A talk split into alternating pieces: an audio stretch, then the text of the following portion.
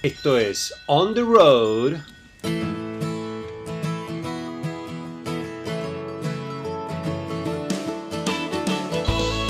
...30 años persiguiendo el rock y aún no pudimos alcanzarlo.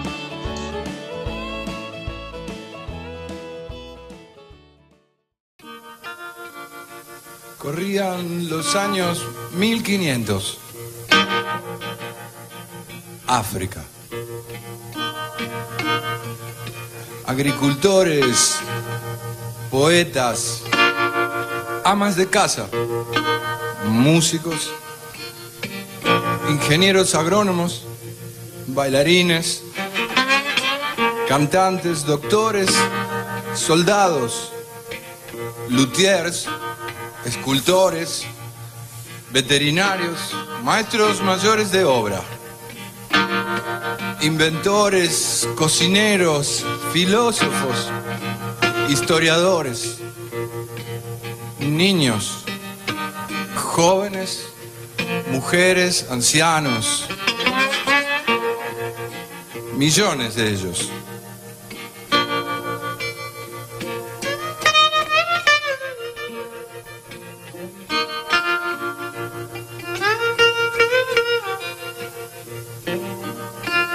Fueron capturados, separados, asesinados, esclavizados por los nobles y honrados negocios de nobles y honrados comerciantes blancos europeos, con la noble y honrada venia de la noble iglesia y la noble realeza europea.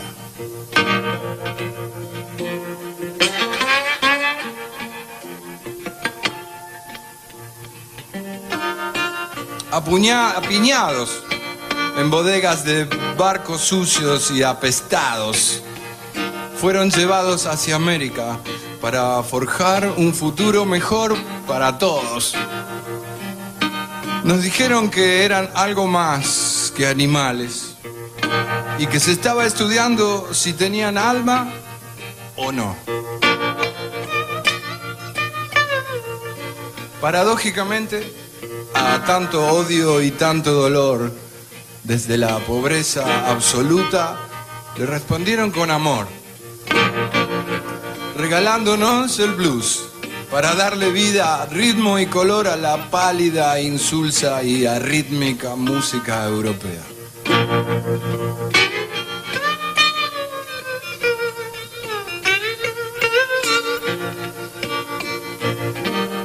Junto con ellos eh, vinieron tambores, un raro instrumento hecho con un zapallo y unas pocas cuerdas, casi idéntico al conocido banjo.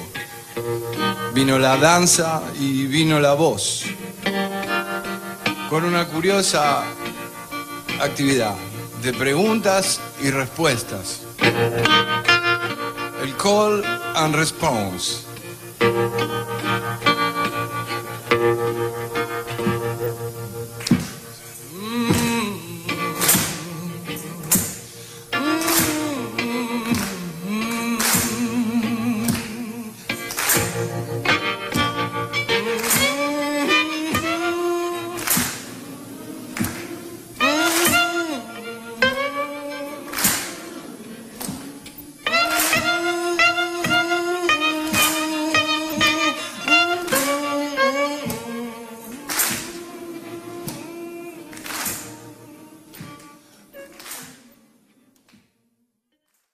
estamos? Qué linda manera de empezar, pibe. ¿Qué haces, profe del rock? ¿Cómo estamos? ¿Todo bien? Hoy dejamos que Miguel Botafogo eh, haga la intro por nosotros, ¿no? Diga de qué va este podcast. Eh, un presentador de lujo tuvimos hoy. Un profesor de historia, Pablo. Pensá que si hubiéramos tenido una persona como él en la secundaria para que nos contara la historia de América y le hubiéramos prestado más atención, ¿no es cierto? Sí, sí, sí, un tipo, además un tipo distinto, un tipo con mucho mundo. Eh, este, Miguel Mil- Milanova, vos sabés que ahora se cambió el nombre, ahora es Don Milanova. Sí, hace tiempo Eh, ya, ¿no? Sí, hace un tiempo largo, eh, desde que Carpo se fue, porque él cuenta que el nombre se lo puso Papo, entonces decidió que el nombre se iba con él. Un tipo muy espiritual, Botafogo. Sí, y por lo que tengo entendido, hoy en día está tocando con su hijo también, ¿no? Sí, sí, un baterista exquisito. Eh, y, el, y el otro, un guitarrista exquisito de muy buen gusto. Además, un tipo que, que, que se exilió eh, porque no, porque no quería vivir en un, en un país gris. Eh, se exilió del 77 al 84. Él se, quería ir a Estados Unidos, obviamente, porque ahí estaba la música, la, la, música que amaba, pero no lo logró, no logró sacar la visa y fue a Madrid. Y en Madrid, hasta en, en algún momento creo que revivió el Papo Blues allá y fue muy exitoso. Y llegó a tocar hasta con Joaquín Sabina, así que imagínate que era un tipo que todo el mundo se daba cuenta eh, clase, qué clase de guitarrista había ahí, ¿no? No, totalmente. Y just, junto con el Gordo Salinas, para mí son los dos mejores guitarristas que, que dio la Argentina, sinceramente. Eh, de Salinas hablaremos en otro momento. Pero bueno, Pablo, este, acá estamos, hablando de una música que es raíz de todo el resto de las músicas que se sucedieron en los Estados Unidos y de Estados Unidos al mundo, ¿no? todos los músicos sí. que hacen rock en algún momento tienen que agradecer esa existencia, ese beat del tambor negro que llegó en esos barcos, ¿no? Como dice Miguel en, en, este recitado eh, alucinante, impecable, eh, y se, lo se merecen este, bueno, esa re reivindicación, ¿no? Eh, algo que me parece que, ya tenemos que ir al primer tema, Pabli, para, para no estirarlo más. Este es un podcast de música, así que contame un poquito este, con qué arrancamos. Durano de Gala, Rocco, y esto te lo voy a dejar a vos porque yo recuerdo perfectamente que el que me trajo el primer cassette de Durano de Gala eh, fuiste vos. Así que contate un poco vos acerca de la banda y, y de, todo lo que, de todo lo que dieron en, su corta vida, porque no tuvieron tantos años tocando, pero una banda de blues espectacular acá de, Argentina. Mira, Durazno de Gala básicamente era una banda del under.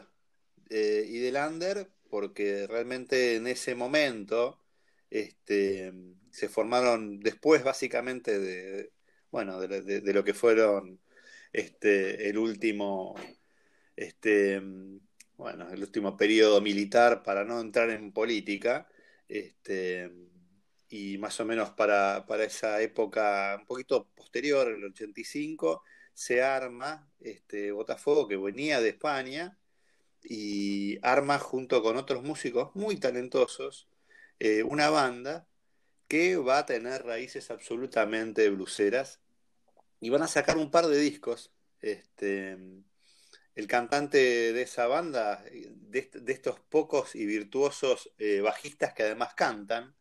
Este, y básicamente, eh, bueno, el, el, Yalo López, que fue en, en, un momento fue profe de Richie, este, el Yalo. Este, claro. Y bueno, nada, una, una, un, la verdad, una, una banda excepcional con, con unas canciones preciosas y ya empezabas a encontrar esto que vamos a seguir discutiendo en, cuando producimos eh, el programa, eh, qué es el blues argentino, si existe el blues argentino, y bueno, podemos no estar de acuerdo, pero que realmente encontró un lugar, especialmente en la década del 90, y eso es así. Así que yo no voy a hablar mucho más, que hable Papo, el invitado estelar de, de Durazno en esta canción, la canción se llama Se Fue, de Urano de Gala. La tocaron con, con Papo, una versión espectacular. Eh, y acá tenemos muchos artistas, todos ellos, los que tocan esta canción, que fueron teloneros de B.B. King. ¿no? Si B.B. King los, los, descubrió y los llevó a un escenario con ellos, es porque estos muchachos eh, se las traían, ¿no? Algo tenían. Se fue. Papo y Durano de Gala.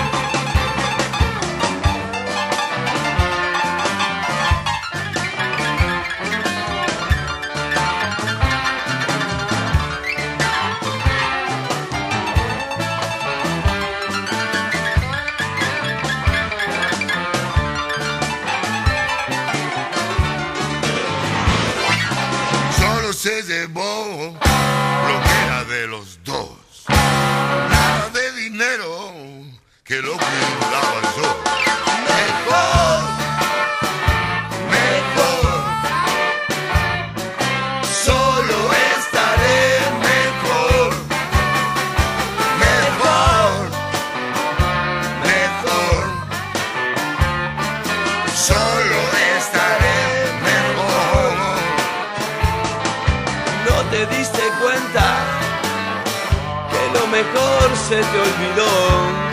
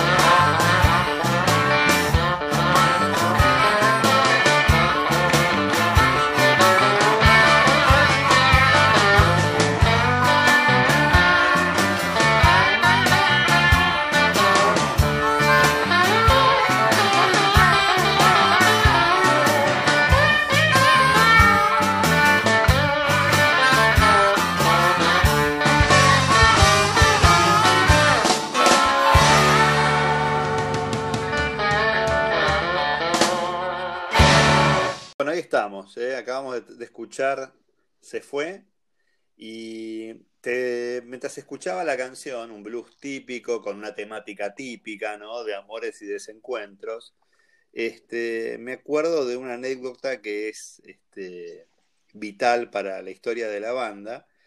Eh, el recital de B.B. King en Luna Park. Eh, los muchachos de Durano de Gala son teloneros de, esta, de este músico y el público empieza a pedirle bices a Durazno de Gala, lo que significa retrasar el show de B.B. King. Imagínate lo que estaba pasando en ese público blusero que necesitaba también en esta banda y, y sentía en esta banda una representación bien sudaca de una música que obviamente, como vos siempre lo remarcás, es una música negra que viene del Ecuador para arriba, ¿sí? Pero la música no tiene fronteras y yo creo que un poquito este podcast eh, tiene que ver con eso, ¿no? Con su música, con su germen y con su explosión, ¿no? Impresionante, los Duranos de Gala en, el Gran Rex. eh, yo estuve ahí, yo fui a verlo Viking varias veces. Eh, lo descubrí a Luis Salinas en un recital de, Viking, lo- lo invitó a tocar y dije, no podía creer quién era el loco este que estaba tocando, me pareció alucinante. Rompió cualquier frontera que se te pueda ocurrir para tocando la guitarra Luis esa noche. que- o sea, cuando era obvio que le iba a presentar a Papo y todo el mundo esperaba a Papo y, y, y fogoneaba que suba Papo a tocar con, con B.B. King. Y cuando subió Luis Salinas, bueno, obviamente había un público que, que sí sabía quién era, pero habíamos muchos que ni idea. Y fue increíble escucharlo al gordo tocar con, con Papo y con B.B. King ¿Y ¿Vos arriba te de acordás que esa época, los 90, eh, era muy River, River y Boca, ¿viste? Estaban los redondos y Soda Stereo, siempre había un versus, ¿no? Y estaba muy sectorizado todo, eh, a un extremo, ¿no? A un extremo. También era otro mundo, uno compraba un disco o lo pirateaba con cassette, más adelante podía llegar a quemar un, un CD eh, con alguna compu, pero básicamente eh, uno se la jugaba más por eso. También eh, acercarse a la música, como ya lo hemos dicho en otros podcasts, era realmente mucho más difícil. Yo me acuerdo ir a Munro a buscar los, discos piratas de, Los Redondos o incluso discos de Barón Rojo, una banda de hard rock eh, español. Eh, pero en definitiva, esta cosa eh, tan sectorizada, bueno, hizo que en algún momento el blues, principalmente a mediados de los 90, influenciados también por los Stones en un punto, ¿no? Y, y, este, y por una movida muy fuerte que también tenía que ver con lo económico, Pablo. Estábamos en el boom del 1 a 1, este, un peso, un dólar, y las bandas de todas partes del mundo venían a tocar acá todos los fines de semana, vos lo recordás muy bien. Sí, sí, sí, espectacular, increíble poder tener todos esos artistas en Argentina, era, alucinante, ¿no? No te daban las piernas para ir a todos los recitales que se podían en aquel entonces. Eh, y hablando del mundo y de, de, de todo lo, de, de- que la música no tiene fronteras, Rocco, eh, este, queremos ser un poco más expeditivos porque tenemos tanto para escuchar hoy que, que quiero presentar a lo próximo que es, que es Jorge Pincheschi, ¿no? El violinista del rock. Te tienen que llamar violinista del rock. Tenés que ser un violinista en el rock y, y forjar una tener un carrera, aguante ¿no? importante. Hoy en día, sí, bueno, eh, le metés este, un, eh, un cuarteto de cuerdas a un montón de, de bandas de rock, pero en ese momento, este, acordate que Pincheschi venía ya de las primeras bandas de la década del 60, ¿no? Eh, poluleando ahí por el, eh, por Barrock y otras de esas, de esos festivales, pero bueno, un tipo que vos lo seguiste más y, y está Sí. muy bueno que lo trajeras en este podcast, que obviamente, como decimos siempre, no me puedo cansar de decirlo, eh, siempre dejamos mucho afuera, siempre dejamos mucho afuera. Pero bueno, es un podcast, El tipo, el tipo tocó desde la pesada a sus con quien se te ocurra, viajó por todo el mundo, tocó en todo el mundo. Eh, y, y sí, yo lo, lo pude vivir un poco más por, por, por armoniquista, Rocco, porque por, por ir al Samovar de Rasputín. Él, él tenía su banda, el Samovar Big Band. Eh, cuando, cuando vino a Argentina, cuando volvió a Argentina, se, se enamoró del Samovar ubicá, de ubicá la Rasputín. zona, ubicá la Eh, y zona y la podía, cultura este, atrás de- del samovar. Se, se podía ir a, a zapar los domingos. Vos ibas los domingos a, a- al, al Samovar, entonces ibas con tu armónica, con tu instrumento, con el que vos tocases y te podías subir a tocar y, y era, y era, y seguía una atrás de otra. Parecían, parecía la, la, la época de, de- así de, de, de los beatniks más que, que, que los 90 en Argentina.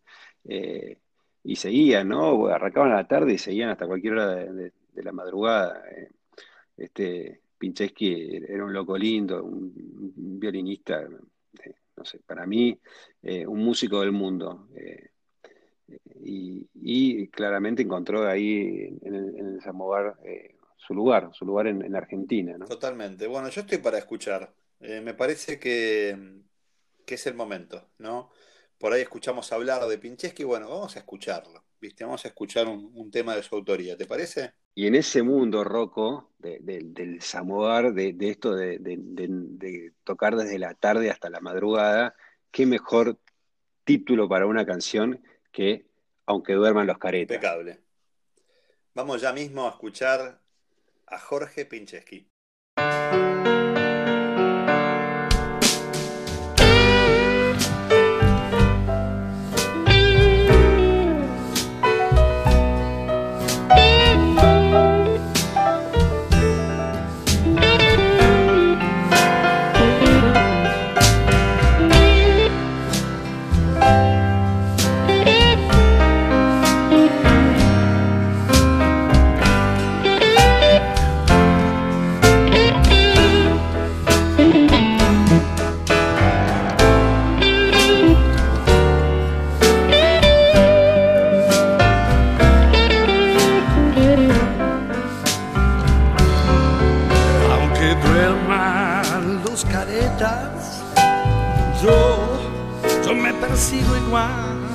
Pues la noche tiene ojos, sí, que te pueden delatar. Por eso, aunque no los veas, aunque ellos no estén acá, sí, no, por favor,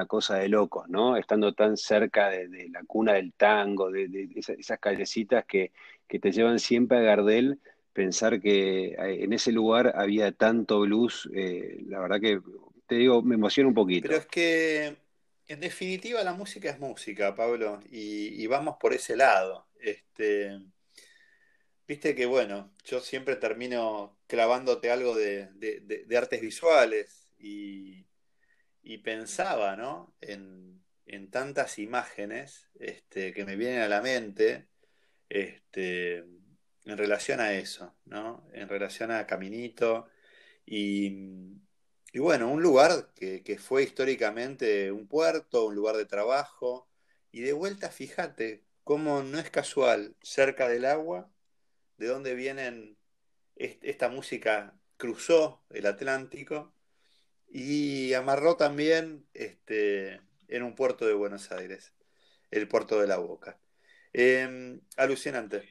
Tenés un punto ahí, ¿eh? Los orígenes de la ciudad, los orígenes de la llegada de los inmigrantes y, y el blues eh, de la mano en, en- el No, Zamora de totalmente, Rasputin. totalmente. Totalmente, Y se mezcla sí. todo y, y te mezclo Quinquela Martín y te, te mezclo todo porque es así, porque eh, nosotros somos una mezcla tremenda de, de culturas, razas y, y eso es lo que nos hace lo que somos, ¿viste? Por eso eh, es casi para hacer una tesis, ¿viste? De un doctorado.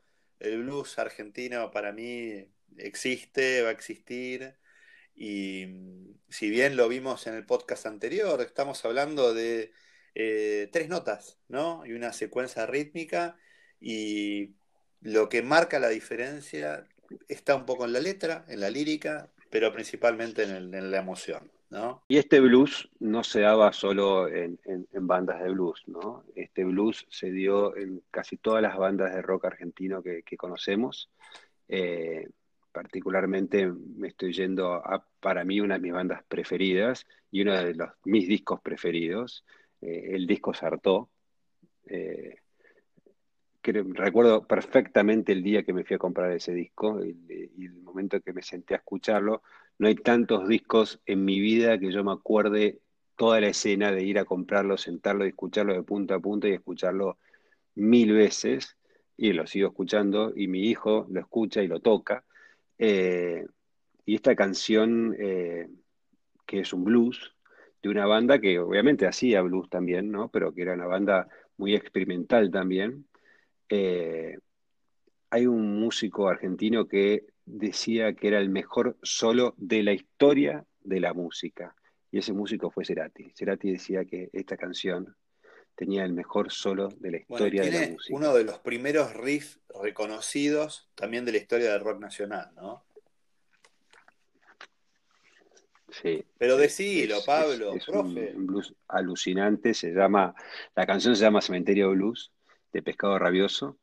Y hay una anécdota de- del flaco que, que fue preso una de esas redadas en la dictadura y, y cuando llega al calabozo eh, ve pegado, eh, escrito en la pared, qué solo y triste voy a estar en este cementerio. Impecable. Y, y, eh, Ni lerdo ni el, perezoso. el comisario le dijo que sus hijos eh, tenían todos los discos. Dijo, tú, dice, flaco, mis hijos tienen todos tus discos. Y, y él, y él le, le dice, y tus presos también.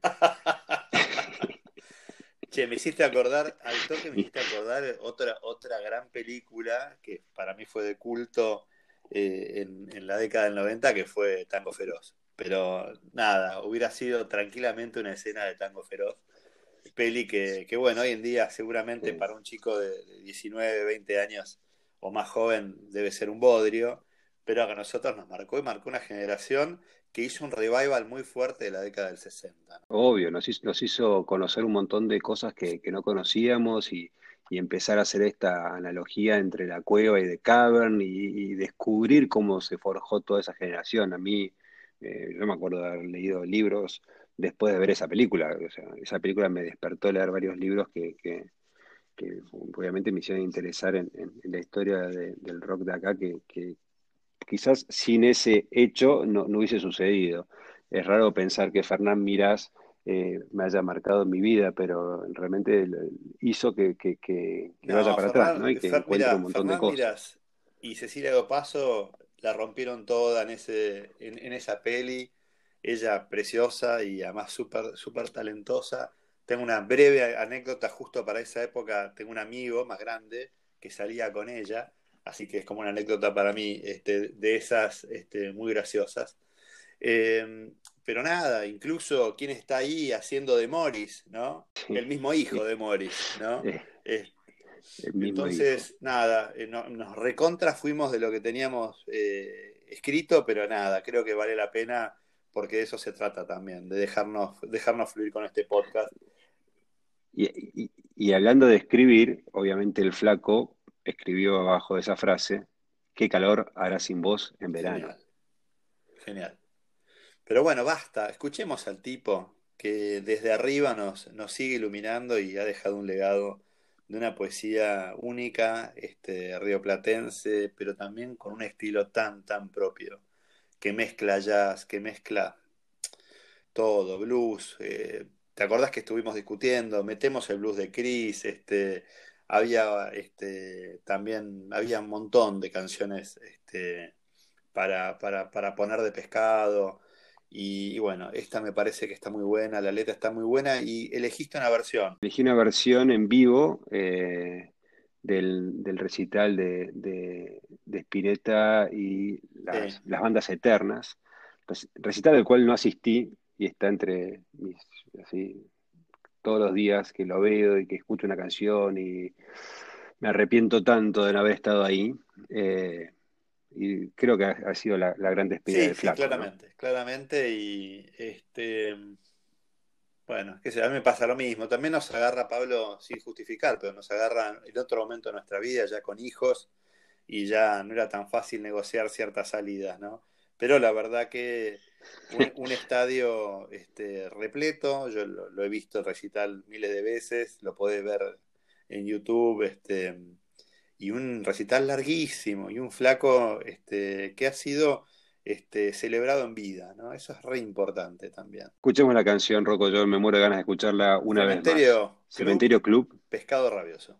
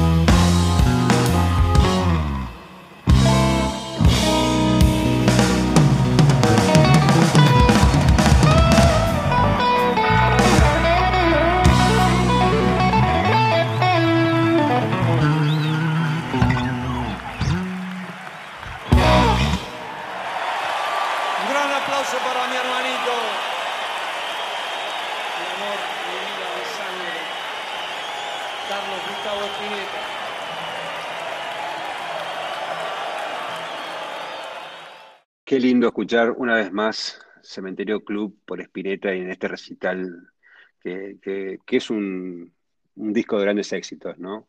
Todo, todo el recital, eh, no hay una canción que no pueda ser parte de, de un disco de grandes éxitos de, de cualquier banda. de- Total, y, y un hito para, Eh, para el rock nacional, donde en un mismo campo de fútbol o recital, este, aparecen tres generaciones. Eh, muchos abuelos iban con sus nietos y con sus hijos a, rendirle culto y a darle las gracias al flaco por tanta poesía, por tanto arte, ¿no? Eh, Eso se daba siempre en los rituales del Flaco, ¿eh? Esa mezcla de generaciones se daba siempre en el Flaco y, y en esta gran despedida del Flaco obviamente también se debe haber dado, vuelvo a decir, con, con todo el arrepentimiento de no haber estado. Eh, Flaco, te pido disculpas por no haber estado esa no noche. pasa nada, Lo profe. hice le público. Rocco.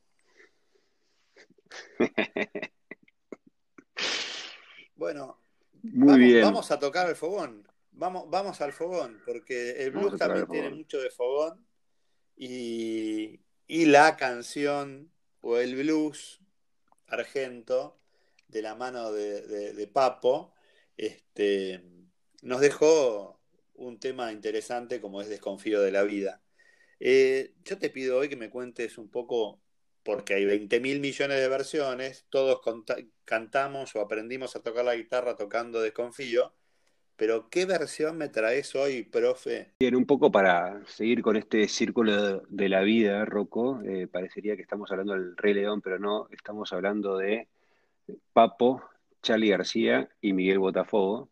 Eh, creo que el recital se dio en Córdoba eh, y, y una noche comiendo y tomando unas, eh, unas birras, como la que parece que estás tomando vos. Eso es un hielo, ahí, no, está una bebida. este, Un sí. whiskycito, ¿no? Yo estoy tomando un bourbon, Rocco, porque me parece que, que- que si vamos a hablar de blues hay que tomar, hay que tomar whisky y si es Está muy bien, pero mejor. vos sabés que es, un- es, Eh, obliga- es- es casi obligado que tenemos que tener algún tipo de bebida espirituosa para acompañarnos a la distancia.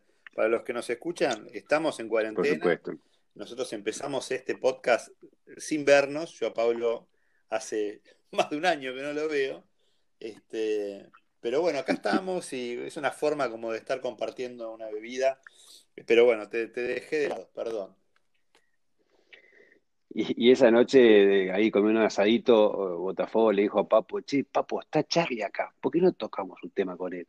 Y, Papo, primero sin mirarlo y, mirando para otra punta, como era el carpo, ¿de qué habla este? Eh, Está loco. Y bueno, y esto que decíamos al principio de, de este ser tan espiritual que, que es Miguel Botafogo, eh, logró, eh, después que Papo recapacitó, obviamente no se lo reconoció en el momento, logró que, que se suban al escenario y que después de tanta pelea mediática, porque yo estoy seguro que, que se admiraban mutuamente, eh, de tanta pelea mediática porque Papo era el hombre duro del rock, el riff, que, que ¿no? andaba en autos a Sí, toda sí, sí. velocidad, era riff y el metal y se ponía esas tachas y era un tipo, era un extraterrestre, Papo, por cómo se vestía. Sí, el otro, el niño, eh, el niño, y- el niño y- virtuoso de la Argentina. Eh, el oído absoluto, el Claro. Seminare, este, con Mestre que todos lo, lo odiaban porque era lindito, tocaban Sí, las guitarras sí, acústicas y qué sé yo. Empezaron un poco esta, esta pelea mediática, pero yo creo que, que había mucha admiración y, y si no me equivoco fue la última vez que tocó vivo Papo y se dio el lujo de tocar esta canción que, como vos decías, Rocco, todos tocamos alguna vez en un fogón eh, y si no tocamos, la, que- nosotros la cantamos en algún Exacto. fogón. eh, con, con Charlie, ¿no? Y, y Charlie arrancando a tocar el teclado, incluso le, le- le mete ahí como si fuese un pedal al, al- al teclado para, para acompañar eh, la- la- las formas violas, eh, eh. de tocar blues de, de, de Papo. Pero bueno, vamos a escucharlo, vamos a escucharlo, porque nos queda más música, muchachos. Así que bueno. ¿Nos Sí, queda más sí, música? sí, sí. Vamos a escuchar Desconfío de la vida.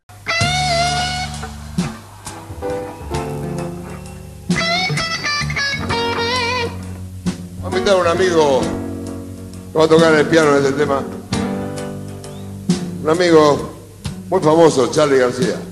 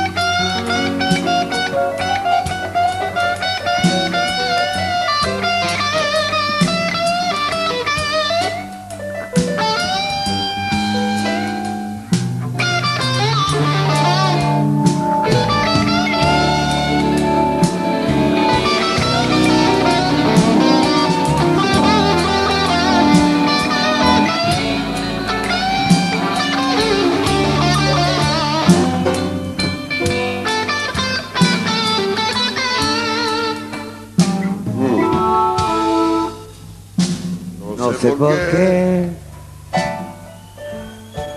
Imaginé. Estábamos unidos y me sentí mejor. Pero aquí estoy. Tan solo en la vida.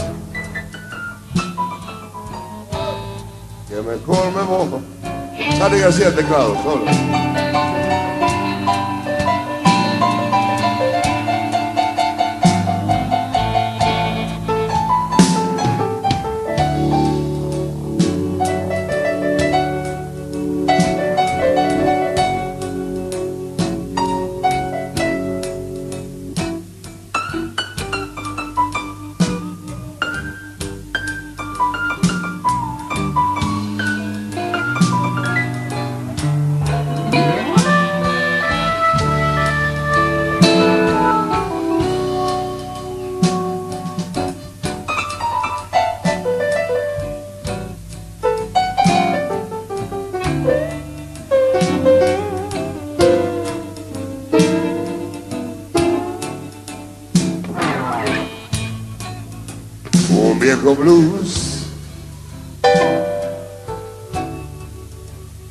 Hizo recordar momentos de mi vida y mi primer amor. Pero aquí tan solo en la vida. Miguel Botafogo también. Que me volvemos. Acá Miguel Botafogo y guitarra. ¡Vamos, Mikey!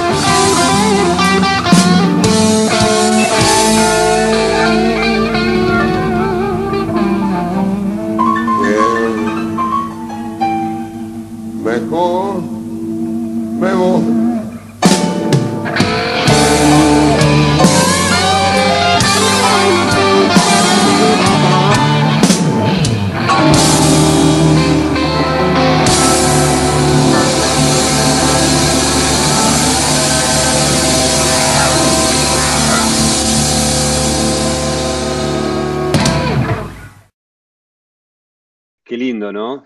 ¿Cuántas cosas, cuántas cosas le dijo Charlie con el piano a Papo esa noche? Sí, no, muy, muy buena esa versión. Eh, Pablito, me, gustó mucho tu elección. Hoy a la mañana cuando charlábamos un poquito, te dije, la verdad que hiciste un- una elección preciosa, hiciste un recorrido del blues argentino. Eh, obviamente, dejamos afuera dos bandas, eh, para mí que también, dos, muchas más, pero eh, estoy pensando en Memphis, ¿no? Memphis la, la, la blusera, este, con, bueno, con también toda una, una historia sobre el rock bien porteño, ¿no? Este, y Adriano, y. Adriano Otero, que en su momento fue eh, eh, un frontman muy, muy, muy valioso para la escena, este, y se fue ya hace mucho tiempo, ¿no? Y otra banda eh, que a mí me gusta mucho, este, que ha sido la Mississippi Blues Band, ¿no? Eh, dos bandas que, que marcaron Sí. muchísimo los 90, a los que les gustaba esa música, ¿no? Este, Sí, en, en- en el mejor de los sentidos, ¿no? Este, empezaban a entrar ya las big bands con este, todo un, todo un, un lindo cuerpo de caños, de bronces, este, pa- para tocar en escena, eh, saxo alto, grave, tenor, trompeta, trombón, ¿no? Y se armaba una cosa muy linda también, ¿no?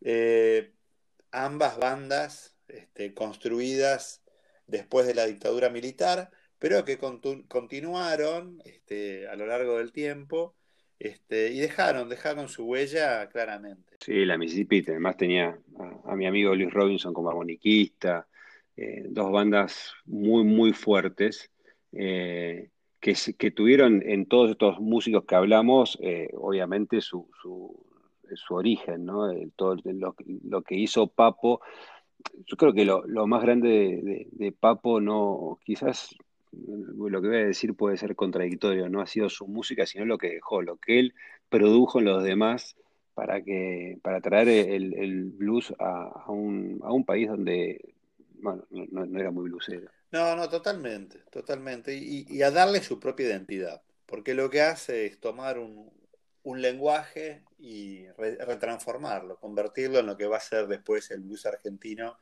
y, bueno, convertirlo en lo que es hasta el día de hoy, ¿no? Estamos llegando, de alguna manera, Pablo, al final, ¿no? Eh, qué sé yo, fue un- es- va a ser un podcast largo, terminamos hablando más de lo que nos gustaría, siempre decimos que lo que más queremos es que hable la música y que nosotros podamos ser un puente, un intermediario entre ella y la audiencia. Y, y bueno, nada, eh, en este momento en lo que más pienso es, eh, primero en que te agradezco nuevamente que me dejes este, este espacio para, para lo que yo creo que es, si quieren, el legado. Hoy el legado no, no tiene tanto que ver para mí con una cuestión de un, un chico o una chica o un músico joven haciendo, eh, haciendo este tipo de música que los podríamos mencionar. Estoy pensa- pensando en Natalia Seara, ¿viste? una armoniquista muy talentosa, joven y con nada, con, con- con interpretaciones muy, muy buenas, muy técnica. Eh, bueno, ha, ha tocado, entre otros, con, con Los Piojos, ha tocado con, este, con Calamaro. Pero hoy, nada, a mí se me, se me ocurrió eh, invitarte a escuchar este, el blues del plomo, un blues compuesto por un plomo, este, por el plomo de León Gieco, el negro Aníbal eh, Forcada, eh, y un tipo que cuenta una historia que es verídica y está contada en primera persona. Eh, ¿Qué sé yo? Hablar de plomos es, es hablar de todo lo que pasa atrás del escenario, ¿no? Eh, nada, te tiro un poco de letra como para que me acompañes con esto y Muy, muy importantes, muy importantes, y eh, me quedé un poco con esto que decías de, de- dejemos que el rock hable por nosotros. Eh, yo creo que, que- son los que los, los invisibles de- del, del rock, ¿no? Eh, Estas, estas personas, los trabajadores del rock que, que son claves para eh, que, que la- la- las bandas giren y que todo funcione a la perfección y que estos artistas se puedan concentrar en hacer lo suyo sin, sin tener que andar con, con parlantes al hombro, ¿no? Algo que a no- no- nosotros no tuvimos esa suerte, nosotros no. teníamos que cargar con todo. totalmente, pero mira, estabas hablando, mientras estabas hablando, estaba pensando en toda esta gente que son trabajadores de la música, ¿no? Que en este momento también eh, deben estar pasando momentos jodidos, ¿viste? Toda la gente que es roadie, ¿no? Que es que, que, vive de gira y, y- que la función del arte en la sociedad es, sanar, ¿viste? Y hoy en día está limitada a cierto punto. Está bien, nos da la ventaja de poder estar haciendo este podcast y, poder escuchar el streaming y la, y la mar en coche, pero la realidad es que el vivo no lo supera nadie. Y esta pandemia nos da de vuelta más que, más que nos, trae a las claras lo que es, ¿no? La, la- la vivencia en vivo, este, y lo que pasa con el feedback del público y, y el artista, ¿no? Y bueno, atrás de eso, justamente, los plomos que son estos músicos, muchos de ellos son músicos muy, muy buenos, muy talentosos, y el plomo que en un primer momento parecía el tipo que tenía que llevar eh, amplificadores eh, Robertones súper pesados, pero que con el tiempo uno fue dándose cuenta que eran tipos que abajo del escenario eran igual que cualquier otro músico, compartían el mismo bondi que los músicos, los mismos vuelos, eh, en la mayoría de los músicos, ¿no?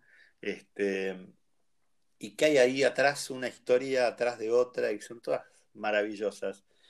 El negro Aníbal Forcada eh, cuenta en el blues del plomo este, una historia maravillosa, contada como la puede contar un argentino, este, que tuvo la posibilidad de alguna manera de cumplir su sueño, porque fue este plomo de, de León Gieco, tocó con él, este, y yo les recomiendo, y te lo recomiendo a vos, Pablo, este, el documental que se llama El Blues del Plomo, que lo pueden encontrar hoy en Canal Encuentro, que cuenta un poco, justamente, qué pasa atrás de escena, qué pasa antes y qué pasa después de un show, con estos este, protagonistas del rock que están siempre a la sombra del artista. Sí, sí, y, qué lindo que llegó a, a- subirse él, ¿no? Y, y no fue el único, eh, hablábamos hace un rato de, del soldado, el soldado que, que era el plomo de los redondos, eh, que un- eh, tiene ese apodo que un día desapareció porque entró a la colimba y el día que volvió a buscar laburo de nuevo, eh, lo apodaron el soldado. Dijo, che, ¿dónde estuviste? No, estuve en la colimba. Entonces ahí le quedó ese sobrenombre. Eh, y que el soldado nunca supe bien por qué nos, nos venía a ver al Kilkenny, a, a la- a nuestra banda, Rocco Pepe Coyote. Venía a vernos Eh, a nos vino a ver nosotros, varias veces. a tomar cerveza tirada gratis. Yo nunca lo voy a terminar de definir, pero bueno, no importa. Eh, a- ambas cosas, ambas cosas probablemente, eh, que para mí tiene un primer disco que es un tremendo, tiene un, tiene un de par de temas muy, muy buenos, medio folky, me encantan. Sí, sí, sí, sí. Sí, sí, un discazo y que con, con, con Richie tuvimos la suerte de organizarle, eh, me acuerdo de haber estado en la entrada eh, cobrando eh, la entrada a la gente y, y acomodando y preparando las sillas y llevándole fan- un fanático del eh, el soldado, este, a, a los camarines. Un, músico, eh, a mí me, me- parece un, me parece un gran música. Honestamente no lo seguí, se- lo seguí hasta que, hasta que sacó su, su disco de Cardo y Clavel y hasta, hasta ahí llegué. Seguramente tenga muchos más, más discos, pero uno de estos, de estos plomos que, que, que muchas veces tocan muy bien, muy bien y eh, bueno, a veces no tienen la suerte de, de poder expresarlo. Totalmente, y estamos hablando también de otra época, ¿no? Donde no existían las redes sociales, donde no existía SoundCloud, donde no existía YouTube, no existía Spotify, y si no eras de alguna forma este, bendecido y como vos dijiste en algún momento, también acompañado por la suerte en algún momento por alguna discográfica o por el público, y porque la mayoría de, de- estas bandas eran acompañadas este, y eran, este, nada, era el boca en boca lo que convocaba a- al próximo show, el suplemento sí de Clarín, alguna, alguna cosa más, pero mucho más de eso no había. Eh, mucha, mucha pegatina, ¿no? Mucho, mucho panfleto en, en- en las disquerías.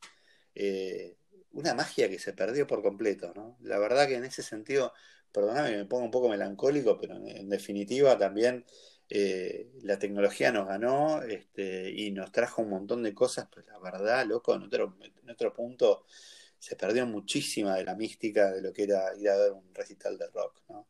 Eh, pero bueno, nosotros llegamos a, ese última a esa última parte ¿no? de, de lo que fueron por ahí eh, principios del 2000, 2000 y monedas, pero ya, ya se venía a venir lo que, lo que, lo que iba a ser la muerte del disco. ¿no? Eh, me fui nuevamente por las ramas. No sé, Pablo, estamos llegando al final, este, entre miles de Qué canciones. lindo, Rocco, lo, lo pensaba un poco recién mientras hablabas, qué lindo que, que- que esta canción a los plomos sea un, sea un blues. Eh, y volviendo al principio del podcast, que, en- que como presentaba Botafogo, ¿no? Esta gente que, que- que trajo sus tambores y su música y sus acordes y que principalmente eh, la expresaba trabajando, eh, juntando algodón. Bueno, eh, qué, qué lindo que, que los plomos, que han sido, que son los grandes trabajadores de la música, en vez de juntar algodón, juntan parlantes y micrófonos y ajustan los, los teclados y demás. eh, que, que- que el, el honor a estos, a estos plomos sea un blues Me también. encanta, Pablo. Bueno, nuevamente, ya cerrando este podcast número 4, agradecerte el poder compartir este ratito. Este, nos vamos con una canción que mucha gente no conoce y espero que les guste tanto como me gusta hoy a mí. Este, eh, me parece que tiene una letra maravillosa, y tiene una, una cosa ahí muy, muy linda, muy mística, eh, muy emocional también. Hay varias versiones. Hay una versión de, Clau- de Claudita Puyó, este, obviamente hay una versión de León Gieco. Esta que elegimos es la versión de El Negro Aníbal Forcada. Eh, estamos hablando de La Oveja Negra, su banda, y el blues del plomo. Nos vemos la semana que viene, Pablo. Un beso gigante a vos, a tu familia, y ojalá que nos puedan empezar a seguir. Estamos prontos de, de habilitar un Instagram para que puedan ver un poco imágenes y seguirnos y comentarnos este, como ya lo vienen haciendo. Así que muchas gracias a todos este, los que nos están empezando a escuchar. Pablito, lo dejo con vos. Es menester, Rocco, como diría el Carpo. Un Abrazo beso grande. enorme. El blues del plomo. Nos vemos la semana que viene.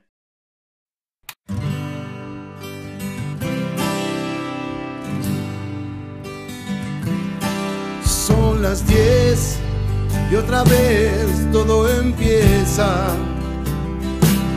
El show de hoy tampoco debe